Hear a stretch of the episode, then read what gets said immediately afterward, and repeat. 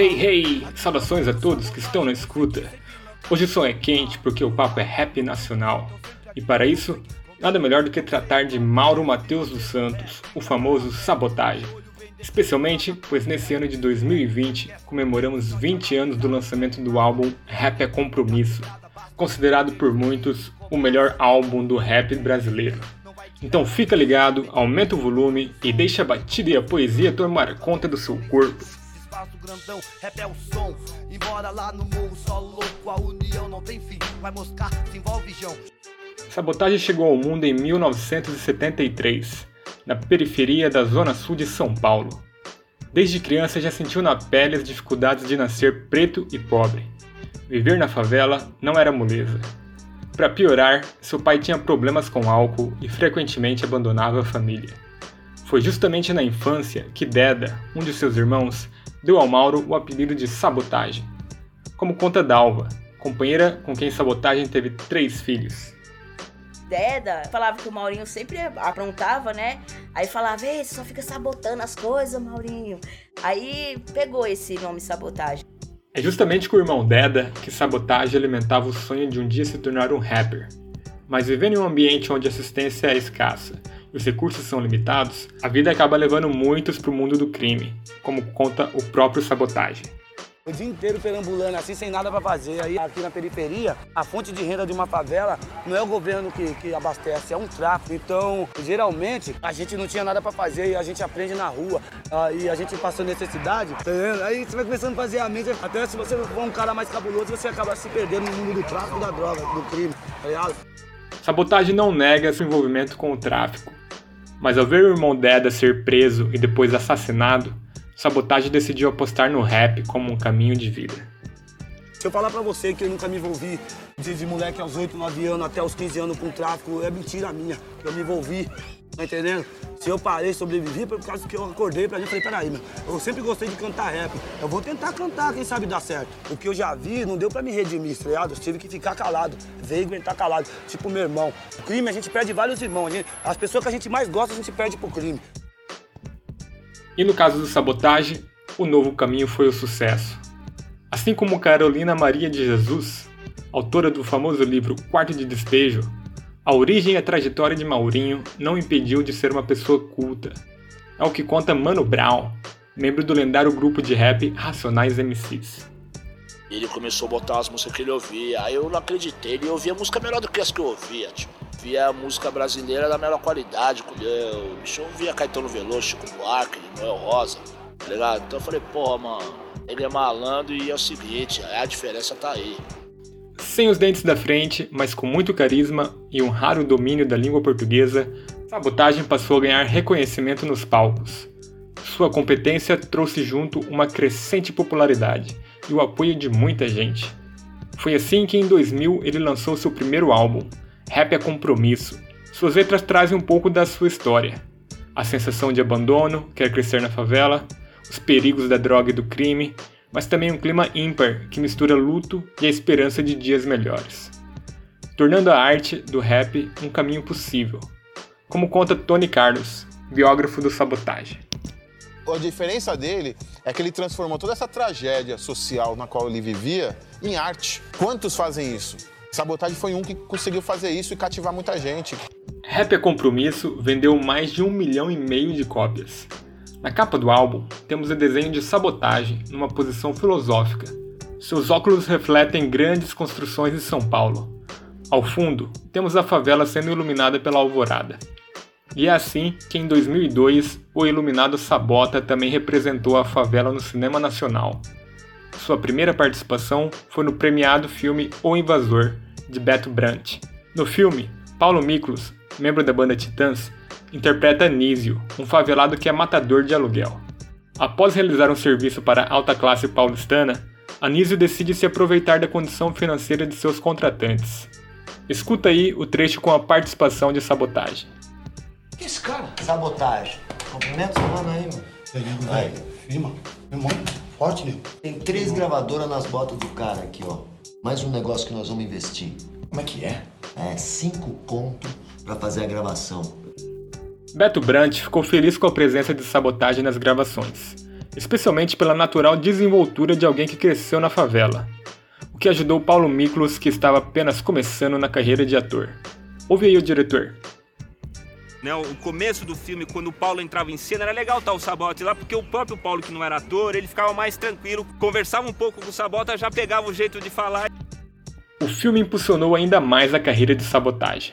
Naquele mesmo ano de 2002, o rapper recebeu dois prêmios UTUS, a maior premiação do hip hop brasileiro, vencendo nas categorias Revelação e Personalidade do Ano. Mas sua carreira no cinema não parou por aí. Em 2003, ele também participou do filme Carandiru, de Hector Babenco. O mesmo Carandiru em que Sabotagem por anos visitou seu irmão Deda, quando este estava preso. Agora, em outro momento da vida, Sabota estava ajudando a caracterização dos atores para o filme. Se liga no depoimento de Sérgio Pena, preparador do elenco. O Sabotagem entendia muito da alma humana. Ele entendia o Carandiru, das questões que a gente trabalhava, transitar entre a ficção e a realidade, e transitar entre o subjetivo e o objetivo. E o Sabotagem, ele realmente contribuiu de uma maneira efetiva, podendo dizer coisas da realidade e ao mesmo tempo ele entendia o jogo da ficção. O próprio diretor Hector Babenco se encantou com o carisma e o profissionalismo de Sabota. Escuta só. É, e eu fiquei encantado com ele, porque ele era uma pessoa assim, de uma simpatia e de uma, e de uma facilidade no trato. Ele era do bem. Comigo ele foi do bem. Não falhou um dia, não faltou um dia, não criou um problema, sabe? Por onde ele passou, fez amigos. Sabotage aprovou a experiência no cinema, especialmente pela evidência que ele trazia para o rap, a periferia e os pretos. Maurinho via no cinema a oportunidade da favela ganhar mais espaço no debate público, com significativo poder de transformação. Escuta aí a ideia dele. Porque o cinema foi uma, uma novidade, abriu as portas para mim e foi muito bom porque com o cinema a periferia vai poder se conscientizar que a, a, grande, a grande tela é a denúncia, é a denúncia mais rápida, tá ligado? É via expresso. A ascensão, o sucesso e o prestígio não tiraram Sabota da favela. Ele seguiu morando com sua mulher e mais três filhos na favela do Canão, região do Brooklyn, zona sul de São Paulo. Sabia de sua influência na vida dos moradores da região Vale destacar que as crianças das favelas era a principal preocupação de sabotagem. Um futuro melhor era o que o rapper mais desejava. Olha no meu olho no do mano aqui, olha no olho dos moleques pra você ver. O bagulho é louco. Você vê que eles estão tá vendo um, um, futuro melhor, eles querem um futuro. Eles estão olhando pra nós que é um futuro, só não sabe qual é o futuro nós vamos dar pra eles. No dia 24 de janeiro de 2003, dias antes da participação do Fórum Mundial Social em Porto Alegre, Sabotage levou sua mulher para o ponto de ônibus. Momentos depois, foi abordado por um homem que disparou quatro tiros nele. Sabotage, então, falece aos 29 anos de idade. Mano Brown lamenta o acontecimento, que infelizmente é um padrão que se repete no mundo inteiro. A gente poderia ter perdido ele muito antes, entendeu? Sem conhecer o lado da música dele. Isso acontece com muitos na, na periferia, entendeu? Do mundo, né? periferia do mundo. Apesar do corpo não estar mais presente, o carisma, a qualidade das letras, o enfático estilo ao cantar e o envolvimento com o cinema e vários outros artistas transformou o Sabotagem em um mortal do hip hop brasileiro. Maurinho realizou o sonho de transformar a realidade a partir do rap, como destaca sua mulher, Dalva. Você vai ver, mãe, eu vou, eu vou falar muita realidade através do rap. Eu não tenho oportunidade de chegar numa televisão e falar, oh, é isso, é isso, é isso, é isso. Mas através do rap, muitos vão me ouvir. E muitos outros seguem ouvindo até hoje. Como é o caso de Manamô MC, que mora aqui em Florianópolis e conta um pouco como conheceu e o impacto do trabalho de sabotagem. Salve, salve. Meu nome é Manamon MC. Sabotagem eu conheci pelo movimento da cultura hip hop, né? E não tem como não se apaixonar, né? Entender o sabotagem como sociologia, né? São aulas. Aula de história do Brasil, quanto na perifa tem pérolas, né? Tem, temos diamantes negros aí escondidos, né? Só precisamos garimpar e trazer, trazer para o mundo assim essa voz. Manamoa também afirma que enquanto houver injustiça, o rap vai continuar fazendo denúncia.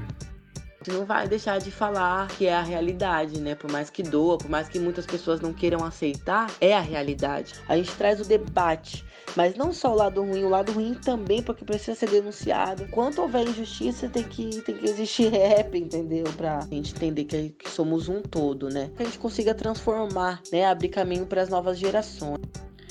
É nítido a influência que Sabotagem tem em cima do trabalho de Manamô MC.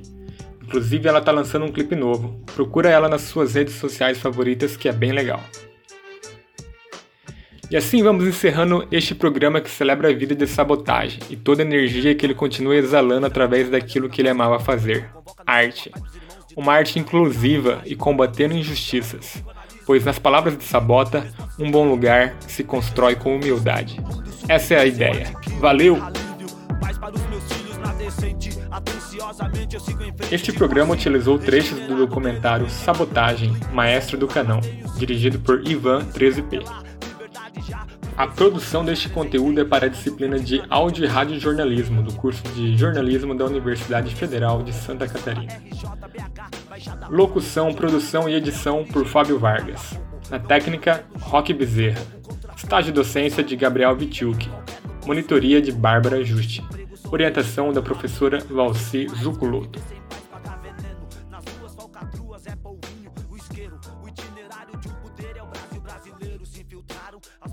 fecharam,